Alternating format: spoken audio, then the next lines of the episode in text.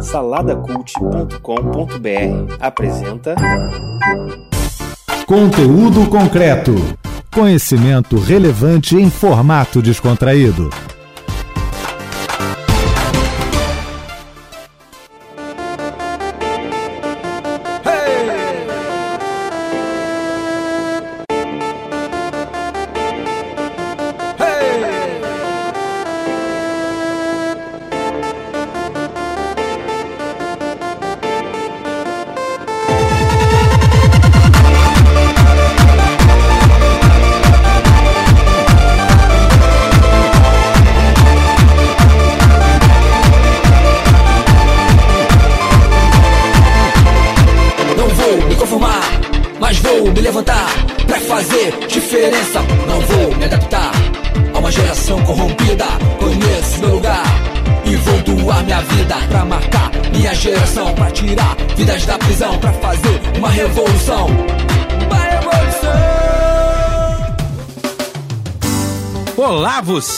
Que está aí pelas rampas da UERJ e imediações. Nós estamos aqui em mais um conteúdo concreto. Meu nome é Kleber Pereira e o conteúdo concreto é um programa feito numa parceria do site saladacult.com.br e a nossa Rádio UERJ, a nossa querida Rádio UERJ. Hoje a gente está aqui para poder debater, conversar, bater um papo sobre um tema especial, como sempre. Vamos falar sobre uma nova masculinidade hoje. E para bater esse papo eu não estou sozinho não. Eu tô aqui com a minha parceira, produtora deste conteúdo concreto, Helena Gomes. Fala comigo, Helena. E aí, Kleber, prazer estar aqui com vocês participando de mais um episódio. E nós estamos aqui também com o Paulo César da Conceição. Né? Paulo César é parceiro aí também, trabalha lá na Prefeitura Duque de Caxias e vai se apresentar pra gente. Fala, Paulo. Beleza, Kleber? Meu nome é Paulo, coordeno o Centro de Referência do Homem. Estamos aqui para bater um papo bacana. E, por último, mas não menos importante, Caio César dos Santos. Tudo bom, Caio? Caio vai falar de onde ele fala aí. Fala seu lugar de fala, Caio. Eu sou cria da UERJ, né? Sou aluno de Geografia, sou da Baixada Fluminense, sou é, professor e tenho um projeto de masculinidade chamado Memo. A gente vai rapidinho fazer uma passagem aqui dos projetos que eles representam e vamos começar pelo Caio. Caio, me fala um pouquinho aí do Memo, como é que é isso, o que que isso é, o que que representa. O Memo surgiu em 2017 com o intuito de promover a equidade de gênero, fazendo o homem refletir sobre a maneira como ele age consigo, com o outro e com a sociedade. A gente realiza rodas de conversa hoje entre homens, somente entre homens, no Rio e em São Paulo, para debater assuntos de masculinidades o mais diversos possíveis.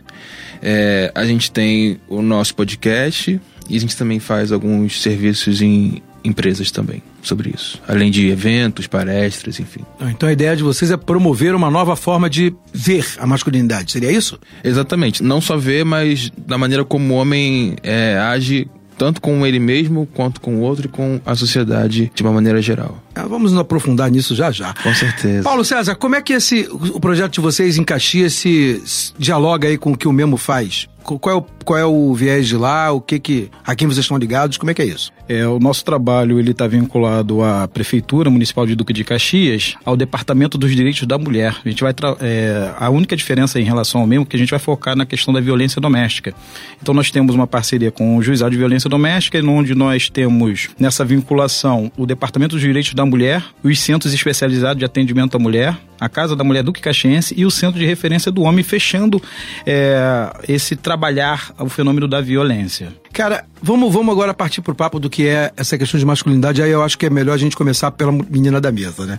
Helena, você obviamente tem referenciais masculinos, né? E tem visto como tem surgido essa discussão de que lugar o homem tem que ocupar na modernidade que a gente está.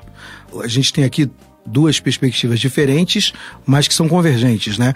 Que é tentar reestruturar esse papel de masculinidade de homem. Como é que você vê isso? Para você que é mulher, como é que essa coisa do homem, o homem tem que ser violento, machão? Existe mesmo uma caracterização diferenciada? Como é que você sente, você percebe isso? Olha, primeiro eu achei esse tema muito interessante pra gente debater aqui, Porque, assim, muitas mulheres feministas acreditam que o homem não tem lugar de fala e que não vamos debater, não sei o que, não sei o que lá.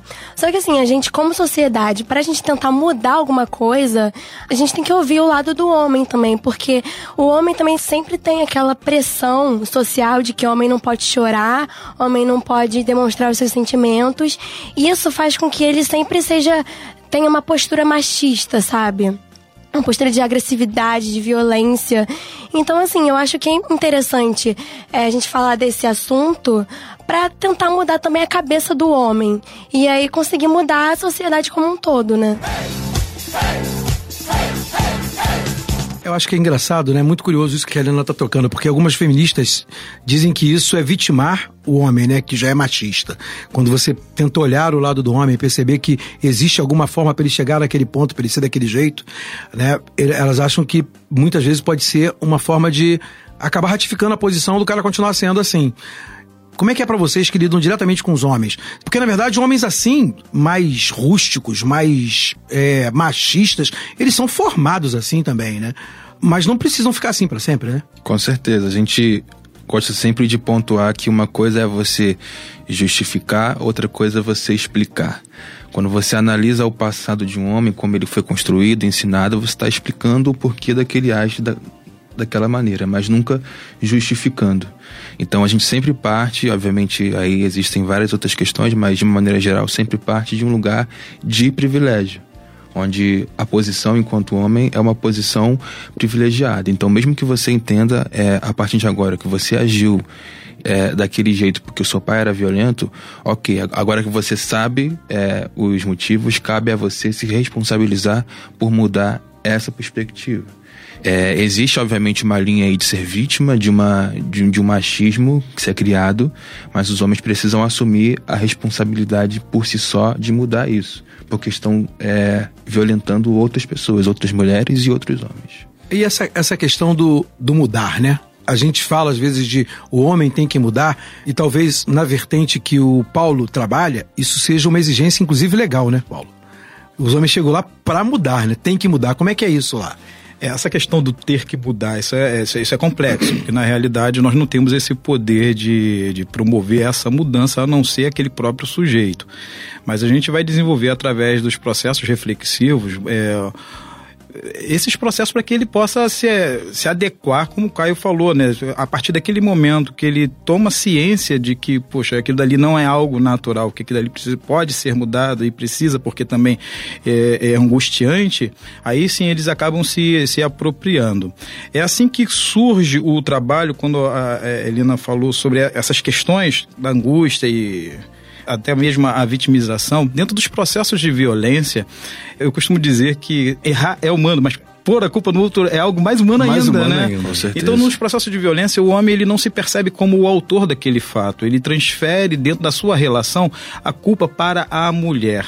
E aí, por conta desses modelos hegemônicos que vêm é, de longa data, então ele acha que aquilo ali é natural. Então, quebrar isso é um processo também complexo. Não é simples, mas eles acabam se apropriando. E muitos deles é, acabam mudando mesmo porque quando surgiu esse trabalho na realidade as próprias mulheres que eram vítimas elas começaram a perceber a mudança nos seus companheiros ou ex-companheiros. Porque eu digo ex-companheiros? Porque elas ainda mantêm um vínculo por conta dos filhos. Uhum. e aí consegue perceber a mudança. a mudança. Então é possível sim E é curioso, né? Porque a gente está falando, no teu caso, isso é uma medida legal, né? O juiz encaminha ele para medidas socioeducativas, né? E no caso que o Carlos César colocou é mais espontâneo, né? O homem é tocado de alguma maneira e faz parte do coletivo, é isso? Sim, a, a grande maioria dos homens chegam ali porque quiseram chegar ali de fato, já são homens que já estão tendo uma caminhada de repensar a maneira como age. É, as mulheres têm um papel fundamental é, na vida deles. Muitos chegam ali porque basicamente a mulher obrigou ele aí e disse: se você não for, não vai ter como continuar. Então eles vão, mas de fato são homens que já estão minimamente interessados em mudar, já estão de alguma forma entendendo que a maneira como eles agem é errado, mas não sabe aonde buscar ajuda ou como ser diferente e chegam é, até nós com esse intuito. Helena, para você, como é que é isso, essa perspectiva de olhar o homem? Porque você deve ter amigos homens, né? Tem pai, tem primos. E de vez em quando, acho que eu, né, que sou homem, eu já vi muitas mulheres me darem toques de como eu devo lidar com as mulheres, porque às vezes a gente sai mesmo do eixo, né? Porque você vai sendo impregnado de concepções que são machistas e você nem se dá conta do quanto elas são e quanto elas podem ser agressivas pro sexo oposto né? Ou até, como colocou o Caio muito bem, para outro homem, né? E acho que as mulheres têm essa sensibilidade mais à flor da pele, nessa questão de trabalhar isso. Como é que é para você? Você vê muitos homens que têm que ser obrigados a tomar essa atitude? Ou você acha que tem hoje em dia, na tua geração, com o pessoal mais jovem, uma espontaneidade maior para isso? Eu acho que hoje tem uma espontaneidade maior porque as pessoas estão mais abertas a falar desses assuntos, né? E também a sociedade está mudando. A gente já tem consciência de que ah, se você for machista tá errado e que vão te criticar por causa disso e tudo mais. Mas assim, eu conversei com umas meninas porque eu fiz um trabalho sobre nova masculinidade uhum. e para elas elas acham que o homem ainda não tem não tem lugar de fala, não tem que participar das rodas de debate. Mas assim, diferente delas, eu acho que tem sim, sabe? Porque se a gente, tem, se a gente é, quer mudar o machismo e o machismo tá na sociedade, então a gente tem que falar isso para a sociedade, não só para as mulheres, porque as mulheres já sabem como é que é o machismo, elas sofrem. Então assim, se quer mudar o machismo, não é conversando só com mulheres, tem que conversar com os homens também. Kleber, o, o, trabalho com os homens lá em Caxias começou dentro do com esse foco da, da violência doméstica, na verdade começou no núcleo de atendimento à mulher. E ocorreu assim um fenômeno muito interessante. É, digamos, vamos atender Maria, porque Maria foi vítima de João. E vamos fortalecer Maria para que ela possa é, adquirir ferramentas para sair daquela relação é, conflituosa, de, de muitas violências. Bem, Maria era empoderada, conseguia se resolver a questão. Mas João estava solta, estava à deriva. Passava-se o tempo, agora vamos atender Teresa. E aí vou dar um bombom para quem adivinhar quem era o agressor de Tereza. era o João. Era o João. E aí a, a coordenação da época que fazia esse trabalho, desenvolvia esse, esse trabalho com as mulheres, percebeu que sim, o trabalho com as mulheres ele precisa ter a continuidade, mas também precisava ir na fonte do problema. Né? E aí começou-se a trabalhar né, com os homens. E aí esse, esses homens começaram a apresentar mudanças, como eu já disse, né? As próprias mulheres começaram a perceber essas mudanças no relacionamento. Então, esse espaço de verbalização também quebra um estigma de que o homem não fala. O homem não fala porque o machismo diz isso. O homem não fala de si, não fala das suas angústias, dos seus fracassos. O fracasso é um isso. tema que a gente não aprende. A gente é ensinado e educado para o sucesso. E uhum. quando a uhum. gente enfrenta o fracasso, a gente esconde e colocamos uma máscara e engessamos o nosso dedão. Assim, o dedão positivo, tá tudo Sim. ok. Tá, né? Fica mascarando as situações. E isso é um lugar muito angustiante. Então é importante falar. É uma questão que eu percebo que, é, na verdade, faltam espaços de, de troca para homens, assim, para que os homens falem sobre isso, porque nesses dois anos de memo, o que, eu, o que eu percebo é que os homens falam muito, muito, muito. Assim, a gente faz rodas de duas horas e meia e falta tempo, porque a gente é, reúne 20 homens e todos eles querem falar muito e falar coisas que nunca falaram na vida. Essa questão do debate de gênero é muito importante porque, de uma maneira geral, os homens não se entendem como gênero, né?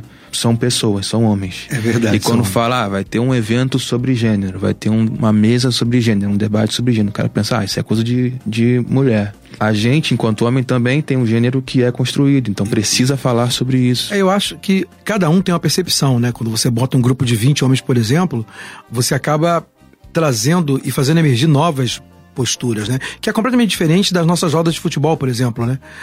Você não participa, mas roda de futebol é sempre a mesma coisa, é autoafirmação do que não presta Sim. várias vezes, em várias formas diferentes, porque você acaba sendo virando escravo de alguns discursos, né?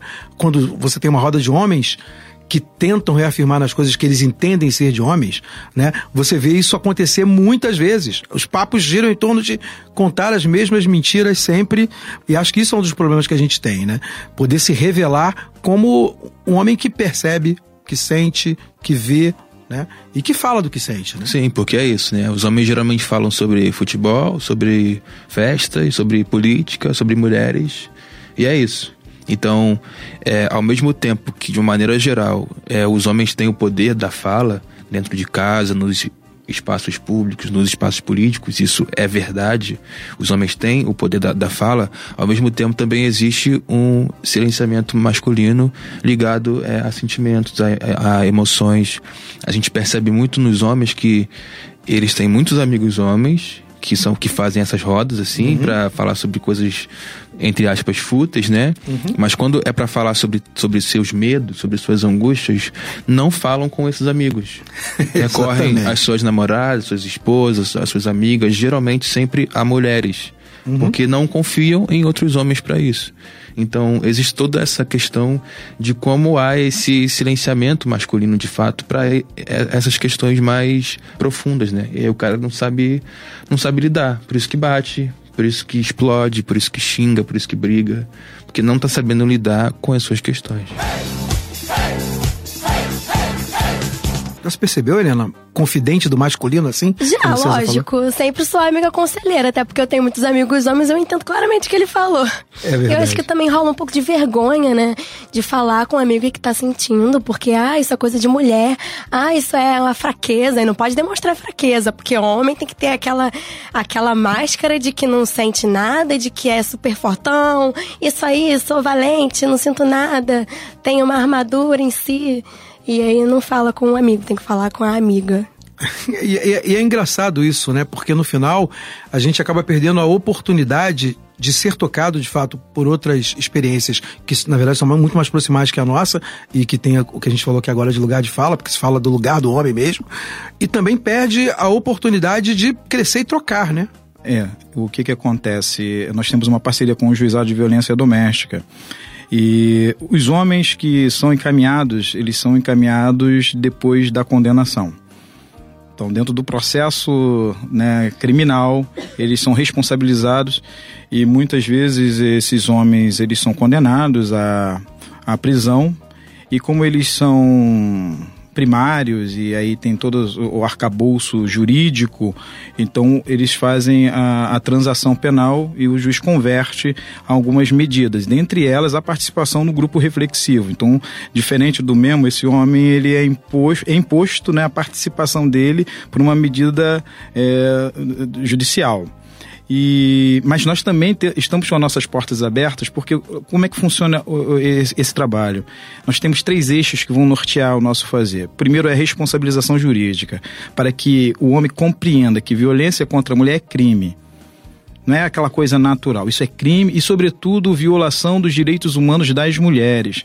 E aí eu gosto de sempre de dar ênfase nesta fala, porque é recente a, a, a, essa humanização da mulher porque em 1948, na Declaração Universal dos Direitos Humanos, né, nós bem sabemos que, na realidade, era para ser é, a Declaração dos Direitos né, Universais do Homem. Então, a mulher é tida como uma coisa, um objeto, e aí a, a, o movimento feminista, ele se impôs no sentido de, não, nós somos humanos também. Então, a Declaração dos Direitos Humanos. Então, a violência contra a mulher é uma violação dos direitos humanos. O segundo eixo é a, a prevenção da violência. E aí a gente sai daquele espaço né? Nós temos um, um fórum de atendimento é, próximo à prefeitura, uma sede, que é onde fica a nossa sede, lá no Jardim Primavera, e temos também às quartas-feiras o atendimento dentro do judiciário, lá dentro do fórum. Na prevenção da violência, a gente sai para vários espaços onde a gente vai promover rodas de conversa, sobretudo com homens jovens, e a gente dá um foco maior é, nas escolas, onde a gente vai levar informações para esses garotos né, de como lidar com, nessas relações, né, e assim, pautadas sempre no respeito. E o terceiro eixo, olha só, é a promoção da saúde do homem. Nós não, não fazemos o atendimento de saúde, mas é a questão de relacionar o homem com a temática do cuidar, né? E que também a gente vai se deslocando disso porque ela está muito vinculada ao feminino. Se a gente perguntar assim, qual é o referencial na sua infância é, de quem te levava aos serviços médicos, a gente vai ter sempre, né, mãe, na maioria das vezes, a mãe, a tia, uma avó, uhum. sempre um, um, ideal do feminino. E assim a gente faz, né? A gente for nessas unidades de atendimento infantil, a gente vai ver muitas vezes o, o pai tá ali, mas geralmente está dentro do carro, está aguardando, ele, ele, é o acompanhante, mas Segurando ele não, a bolsa. É, ele não é o cara que participa ativamente. Então a gente faz algumas provocações nesse sentido. E quando a gente vai falar de saúde do homem, aí já se pensa é, na questão da, do câncer de próstata o que é errôneo. Claro que é muito importante falar sobre esse assunto. Tá aí a campanha do Novembro Azul para falar, para romper com os preconceitos. Mas nós, antes de chegarmos aos 45, 50 anos para poder procurarmos esse serviço, nós já estamos morrendo antes por conta de outras doenças das quais nós não nos cuidamos. E o nosso comportamento, ele é vil também conosco. Então nós morremos de, de, de tabagismo, de cirrose, de hipertensão, de diabetes. Olha, são doenças que a gente pode chamar de doenças comportamentais. Então, quer dizer, o homem, para provar que ele é homem, ele tem que beber mais. E nisso ele vai se prejudicando. E aí se distanciando da questão do, do, do cuidar. Você está ouvindo. Conteúdo concreto.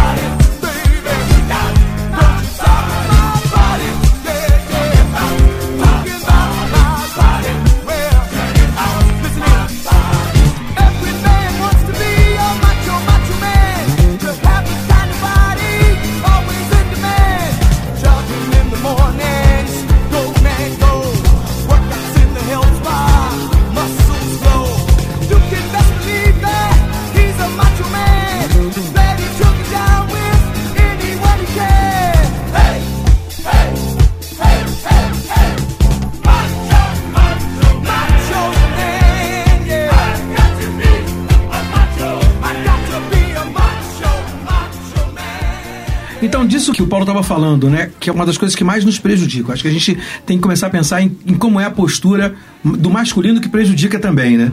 A gente fica pensando que ser homem é não sofrer, e quando você não sofre, você não vai ao médico, você não. Não fala que você não sofre, você é Hulk. É Hulk, é Hulk. E aí você não sente nada, e não sentindo nada, você não se cuida. Essa instância de poder, né, que o machismo coloca Pô, mas também tem um preço, cara. E fica sustentando essa. Nossa. Essa... Então, enquanto uma mulher, desde adolescência, né, vai ao ginecologista uma ou duas vezes ao ano, a gente não vai ao médico cinco anos seguidos e fica feliz. Eu Acha conheço homens de 30 anos, 40 anos que nunca foram no urologista na vida. Tu vê bem, cara, que loucura nunca, isso. Nunca foram ver como está a saúde do seu órgão genital, é isso. Enquanto as mulheres vão desde 11 anos, 12 anos, desde sempre. Cara, as meninas já, na menarca, elas já vão para os consultórios ginecológicos. E aí, se você perguntar a uma mulher, uma menina, se ali é confortável, se é um lugar agradável, não. É, o exame ele é invasivo, Isso, é constrangedor, exatamente. mas mesmo assim elas vão. Aí eu pergunto às mulheres: você conhece mais viúvas ou viúvos? Aí, muito mais viúvas. Muito né? mais viúvas. Aí por que será? É. Tá esse modelo, né? A gente tem assim é, quatro, de, quatro, cinco décadas para se acostumar com a ideia de ir ao urologista, né? Para fazer o exame, o, o famigerado exame de, de, de próstata. Uhum. E é mesmo assim, quando chega na. É, a gente fica torcendo para desenvolver um aplicativo, alguma coisa. tá no tal do PSA, Sim. né? Mas olha só, ele não é fidedigno. É. é tudo isso para escapar. Pra Eu acho escapar. que a gente deveria levar os homens jovens dentro dos consultórios de ginecologia e falar assim, cara. É. É, é engraçado, né? Porque o homem sempre tem aquela aura de ah, fortão. O...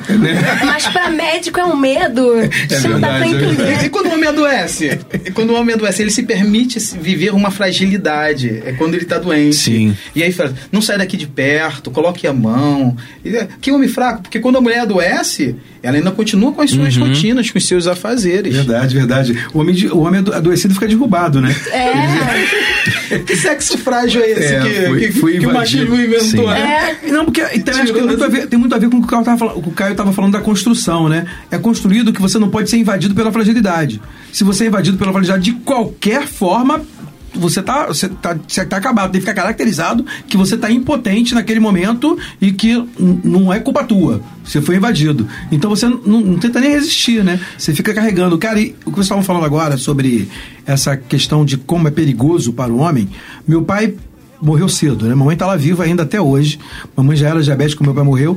E, por, e curiosamente, meu pai morreu de uma de uma bobagem, que é o aumento prostático benigno. Tu vê bem que loucura. Meu pai não chegou a ter câncer de próstata. Meu pai teve aumento prostático benigno, que todo homem tem. Mas por que, que ficou ruim pro papai? Porque ele não foi ao médico. O médico, quando ele chegou ao médico, a próxima meu pai estava do tamanho de uma daquelas Rushi que vende, que o pessoal vende no- na- nas praças de alimentação. O médico falou assim: Não tem mais o que fazer, né? Isso. Porque já comprometeu a bexiga dele, já comprometeu o rim dele. Agora é, é uma luta dele com, com ele mesmo.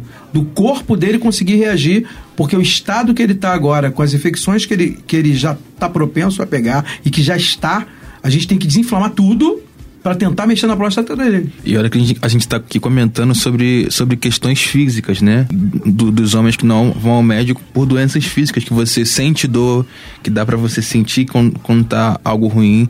Quando se trata de, de é, saúde mental, as coisas são dez vezes mais piores. Com porque são, certeza. são doenças que, entre aspas, não doem, né? O, o corpo não sente aquela dor física.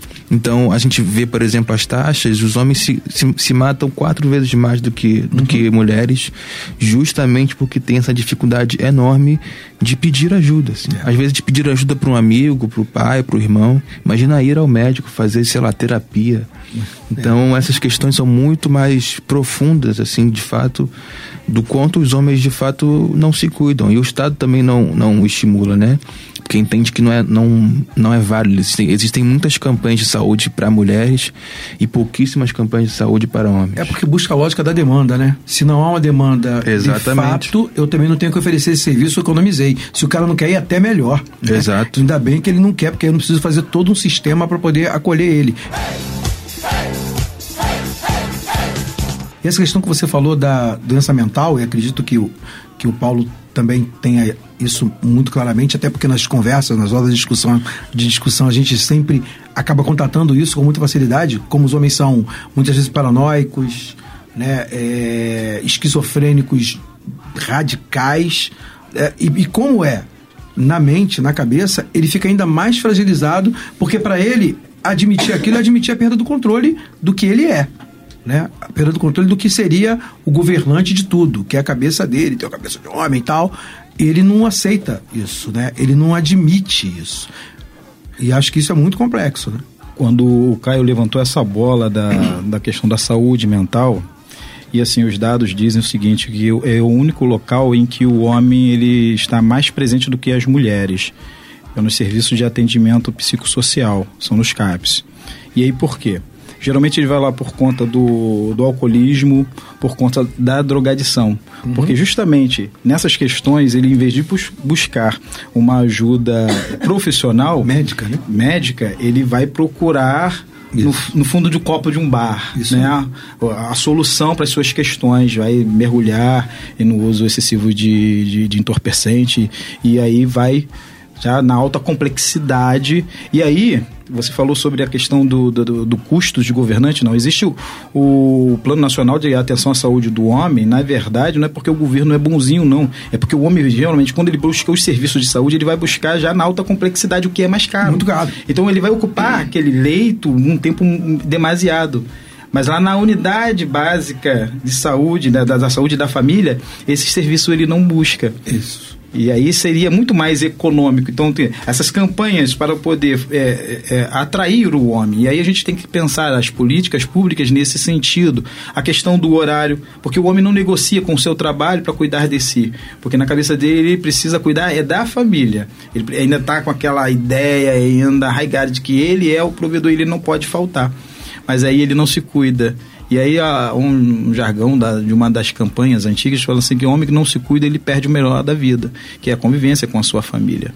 É, porque na verdade a vida dele acaba antes, né? Com como, certeza. como a gente vê lá em casa. né? Lá, lá em casa, minha mãe continua curtindo os filhos, vendo os netos, né?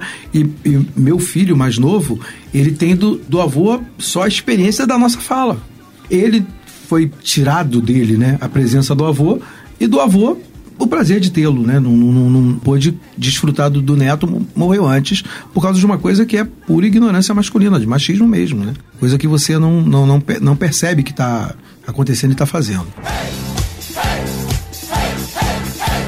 A gente estava falando aqui agora sobre esses estereótipos machistas, né, as colocações da, da cultura masculina, o que, que é mais flagrante para vocês nessa, nessa desse viés aí, nessa cultura masculina? O que, que é mais marcante dentro desses preconceitos e pressupostos do que é ser macho? É a violência? Também. Acho que não só a violência, mas a questão da fala, né? É óbvio que no, no, no meu caso são homens que já entendem algumas questões, então é, eles já não cometem uma série de, de, de, atos que os homens comuns, sei lá, cometem, de, sei lá, mexer com mulher na rua, essas coisas já são, já são homens que não fazem isso.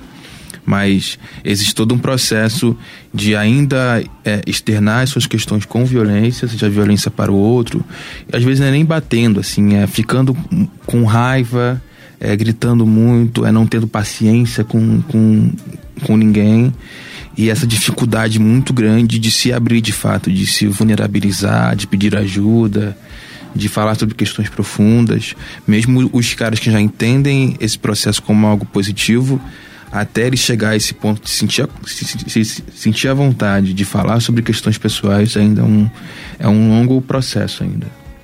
Helena, isso que o Caio falou sobre esse abuso masculino que acontece na rua, né? Igual aquela a mulher passa na, na, na frente de uma obra e os caras chufio, babá. Como é que é? Como é que é isso para vocês? O, o, como essa, essa violência aparece e o que que vocês acham que os homens têm que aprender? Bom, acho que na verdade, não sei como é que pode aprender, porque assim, não sei porque que eles fazem isso, na verdade, sabe? que passa na cabeça? que passa na cabeça do passa cara? na cabeça do cara. Demonstrar poder. Ele né? acha que tem direito de falar isso, sabe? Não, não entendo, realmente.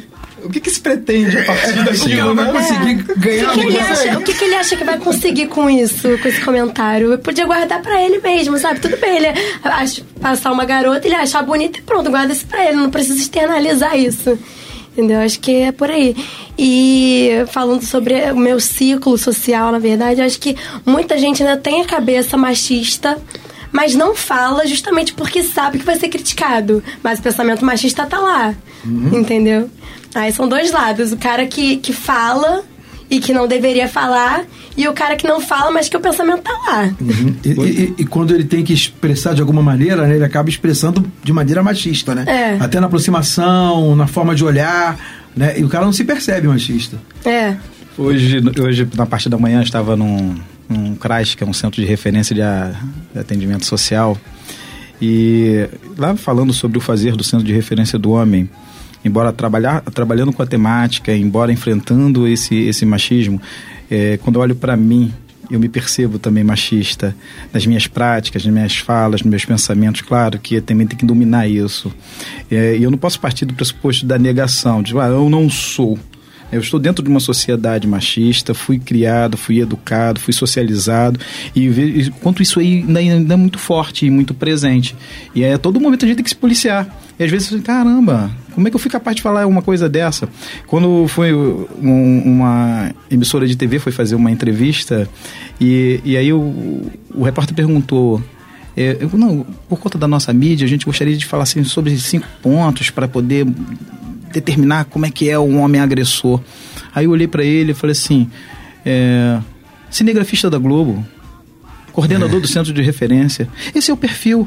Porque o homem que nós atendemos, esse homem violento, esse homem agressor, eu não estou falando do traficante, eu não estou falando daquele cara que vive é, com um fuzil na mão, eu estou falando com um cidadão de bem. Tanto é que os homens eles fazem isso, eles perguntam: é, Poxa, você pode fazer uma sindicância lá na minha rua e ver como eu sou um cara bacana, eu sou um cara legal. Eu falei assim, cara, se eu fosse fazer, não é nosso trabalho, mas se eu fosse fazer uma sindicância, eu iria fazer dentro da tua casa. Primeiro dentro do teu quintal, para ver como é que teu cachorro lida quando você chega.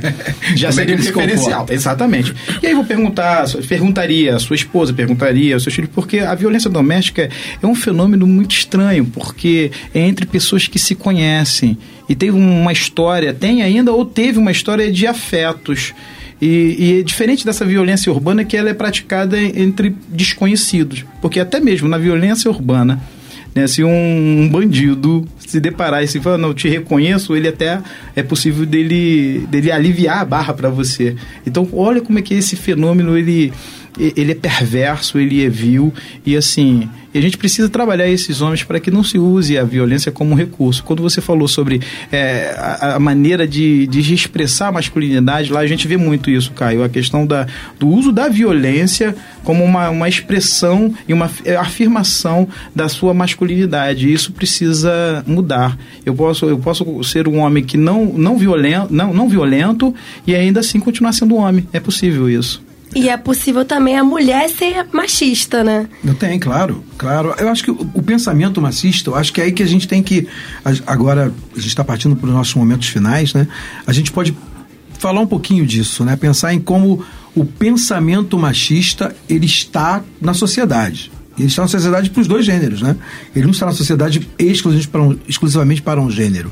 Ele atinge um gênero, porque, como o Caio colocou muito bem, aquele, aquele gênero já se sente pertencente para ele, aquela essa pessoa. Né? Mas ele atinge os dois. E atinge a todos os homens e a todas as mulheres de alguma maneira. Como você lida com aquilo é que eu acho que faz a, a diferença, né? Eu acho que o que a gente tem que começar a parar para refletir, talvez seja uma forma que a gente tenha que pensar sempre como sociedade, é que reconhecer é a melhor forma de você prevenir, né? Você olhar aquilo e falar, caramba, é, não ficou bem, né? Eu vou ter que tratar isso de uma outra maneira. Porque isso é que faz a diferença. Num grupo como o de vocês, Caio, é, é mais ou menos assim que acontece, né? Com certeza, né? A gente fala muito sobre essas questões, às vezes sempre tem uns caras que falam, ah, mas também tem mulher que é machista, mas ah, eu fui criado pela minha mãe desse jeito. E a gente, e a gente sempre fala, ok, tudo bem, paciência, mas estamos falando aqui sobre você e sobre o que você pode fazer para mudar o seu comportamento. Não importa se sua mãe, se sua amiga, se sua esposa, se todas as pessoas que você conhece, convive, são machistas. Se você entende que há um problema na maneira como você, homem, se comporta, vamos mudar isso. E é possível mudar. É isso aí. Você está ouvindo Conteúdo Concreto.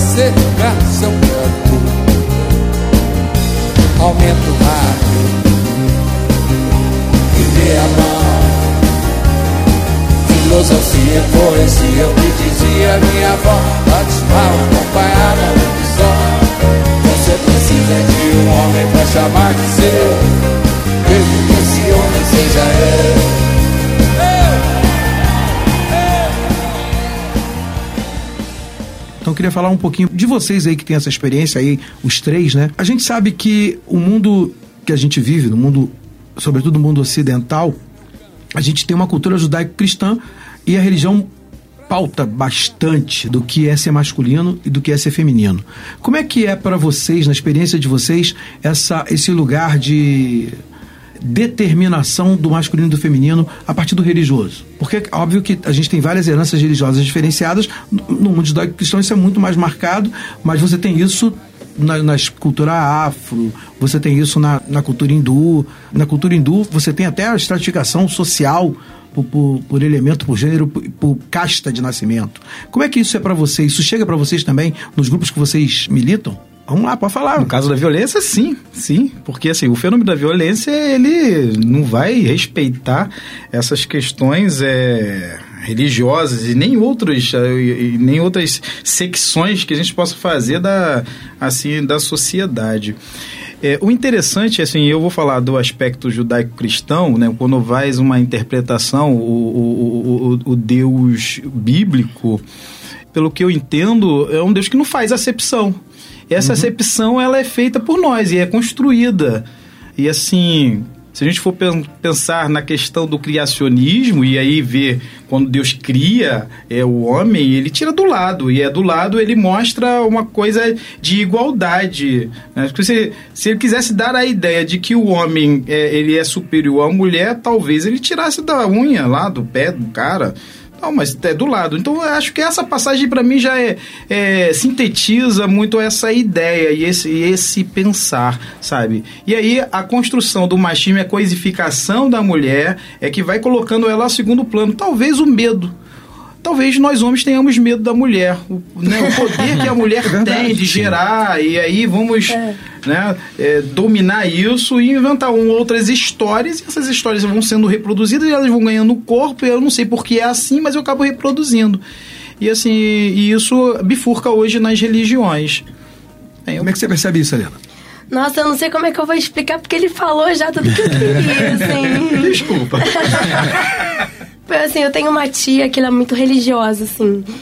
E tudo pra ela gira em torno da religião mesmo, né? Então, assim, ela acaba sendo machista nesse sentido do Adão e Eva. Ah, a mulher veio da costela do Adão e é, o mundo é assim porque é assim, porque Deus quis. Mas, como ele falou, é tudo uma, uma ideia construída, né? Uhum. E eu acho que pra minha tia tirar essa ideia da cabeça dela vai ser muito complicado. A gente tem alguns homens que são evangélicos, né? Principalmente no nosso, nos, nos nossos grupos e para eles eu percebo que é um é uma luta, assim. Não só mudar é, essa ideia do, do homem e mulher, mas também tentar levar esses assuntos para os seus espaços evangélicos, né? A gente percebe que o, é, um, é uma é uma ideia que se cria de que o homem aí é a cabeça da, da casa, é o, é, o, é o dono da casa, então há toda uma, uma construção que reforça essa construção social também. Mas eu percebo até que existe algum, alguns, alguns grupos evangélicos que já estão começando a, a, falar sobre isso, assim como falam sobre racismo, como falam sobre é, o feminismo também, enfim, essas questões mais atuais. E é isso, assim, é, é, uma, é, uma, é uma dificuldade porque a, é, a igreja, assim como um todo, tem um, um, um, poder sobre as pessoas muito grande de, de entendimento. A sua, a sua tia existe na minha vida também, em, em, em muitas pessoas. É, tipo assim, se tá na Bíblia é o correto e não tem nada que me faça acreditar que não. Então, enfim, mas é uma luta que eu vejo que é muito, que é muito possível. Assim. Mas eu acho que, assim, isso é um tema grande para um outro episódio, talvez. Porque Com certeza. isso acaba indo numa questão que é. Não dá pra gente questionar, às vezes, uma coisa porque faz parte da cultura. Eu agora pensei na cultura árabe, em que tudo é ligado à religião. Como é que você vai, por exemplo, falar pra uma mulher que ela não precisa usar burca e sair toda. toda toda coberta, só aparecendo os olhos, enquanto o homem pode sair de branco, que seria uma cor muito melhor para um calor horrível do deserto. E que isso também pode estar ligado ao machismo. Como é que você vai falar isso numa cultura que é toda pautada na religião, sabe? Eu não sei até que ponto que daria pra gente questionar se isso é machismo ou se a gente não pode falar porque faz parte da cultura da pessoa. Eu acho que é, você falou bem, né? A gente vai falar, fazer isso em outro programa, se Deus quiser. Vamos chegar lá. O que eu queria que vocês tocassem, acho que vocês tocaram muito bem, é justamente nessa questão de que é parte do processo porque é cultural. Né? A religião é um, é, um, é um ente cultural e a interpretação dela é um ente cultural. E cada cultura interpreta segundo o, o que para ele é possível e conveniente. O que, a gente, o que a gente fala é meio que o Caio falou, né? Que os desvios muitas vezes são facilitados pelos discursos. E se você fizer o discurso de maneira concreta, coerente, e coerente, sobretudo, com a base que está sendo usada, e você for fiel àquela base, não deixar entrar né, os elementos de favorecimento pessoal, porque acho que é isso que acaba acontecendo nas religiões, né? Porque se você pegar o texto judaico-cristão dos dois lados, ele não desvaloriza a mulher. Isso é que é o mais curioso, né? Mas na hora da interpretação masculina ser colocada ali, hermeneuticamente, teologicamente, ela vicia o texto. O que o Paulo falou aqui sobre a costela é uma obviedade. O que eu tinha falado antes também sobre como, como é a construção do, do humano. Se você pega o texto a partir do, dos próprios judeus, você vai perceber que a expressão que dá conta dos seres, ela nem é uma expressão sexista. Ela não é, ela não é ligada a gênero. Ele fala de. Quando ele fala de Adão, essa expressão pode ser usada sem de, definição de sexo. Mas aprove né, aos leitores que a gente vê hoje fortalecer essa, uma leitura diferenciada, quando na verdade não é necessário. Acaba sendo uma interpretação que está dentro do, da cultura Isso. em que o homem é superior à mulher. Né? Isso né? aí. Então ele força o texto a dizer aquilo que ele quer que o texto diga, como qualquer coisa. Né? Eu tava, eu, a gente gravou um programa sobre gostar de ler. Né? E a gente estava falando sobre vários livros que são importantes. Tá? Eu falei do Pequeno Príncipe, né? do Antoine Exupéry. E eu falei que, que eu li o livro em três momentos diferentes da minha vida. E eu posso dizer que eu li três livros diferentes. E era o mesmo livro. Porque a minha visão de mundo, quando eu li e era garoto, era uma. A minha visão de mundo, quando eu li aquele livro e era adolescente, era outra. A minha visão de mundo, quando eu li como um pedagogo, era outra. Hoje eu tiro daquele livro uma, uma, uma coisa que, para uma criança, é impossível de tirar, não, não faz sentido para ela. Mas aquela criança lê aquele livro e fica fascinada com, com, com um aspecto completamente diferente do livro. Porque está ligado no, no universo dela de uma maneira. E aquele livro se liga a vários universos diferentes. A Bíblia também é a mesma coisa. Ela se liga a vários universos diferentes e no final se presta ao papel. A versatilidade que ela tem de superar tudo, tudo que, você, que a gente está vendo aí de anos, né? assim como acontece com o Corão né? e vários outros livros que estruturam fé, né? são, são, são literaturas feitas no nível absurdamente sofisticado. Mas precisam de uma leitura extremamente responsável, né? E acho que ser homem é ler com responsabilidade também. Com certeza. Para a gente pensar aqui no finalzinho, vamos deixar uma palavra, né? Acho que o Caio já até deu a dele, né? O Caio já foi, pá, acertou logo de prima. Como é que é essa coisa de se conscientizar e mudar, Paulo? Como é que é essa coisa de se conscientizar? Quando os homens eles, eles, eles abraçam isso, eles percebem esse lugar alívio. É um lugar de alívio. Eu posso citar aqui um exemplo, claro. me permitido? É, teve um, um, rapaz que ele chegou ali muito revoltado. À época ainda se usava uma medida é, jurídica chamada suspensão condicional do processo. Eu tinha que ficar com o processo suspenso durante dois anos. Hoje já não se usa mais esse, esse recurso por questões legais. É, e aí ele chegou e falou assim: Eu vou cumprir tudinho aqui, tudo que o juiz determinou que eu faça. Mas quando terminar os dois anos, o que, que eu vou fazer? Eu vou tirar o suporte financeiro da família e vou embora. E ele era assim, o esteio daquela família, dentro daquele modelo familiar, ele era o único que provia.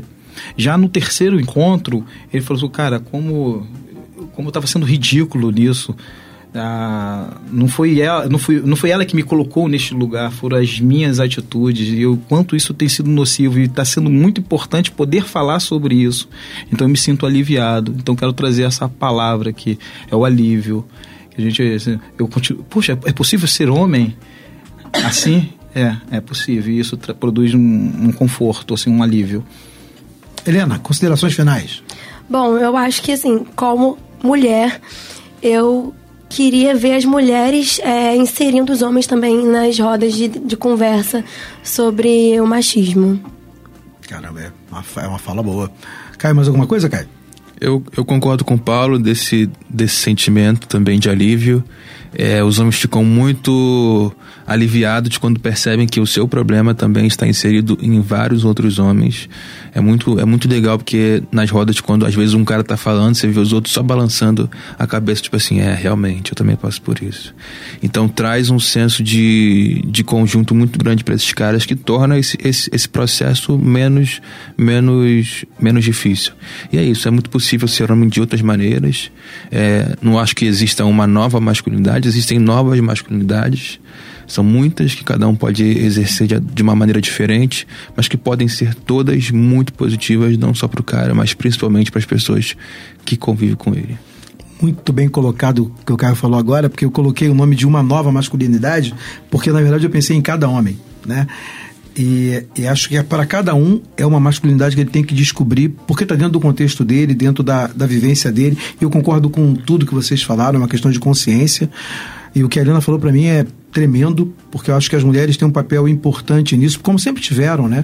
Acho que as mulheres sempre tiveram um papel muito importante nessa, nesse equilíbrio que o homem sempre precisou né? Acho que nós sempre fomos deficitários nisso. Né? A gente tem uma visão de si, até pela própria perspectiva da natureza ter nos feito de maneira diferente, com testosterona, com, com coisas que para nós sempre foram é, símbolos de poder.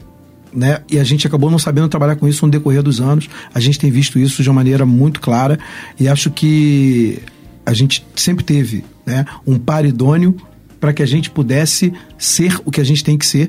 E acho que muitas vezes isso não acontece por, por não é por culpa de ninguém, mas é por conjuntura, né? Às vezes o paridônio não consegue ser ativado porque o homem muito violento, muito tóxico na sua masculinidade não permite.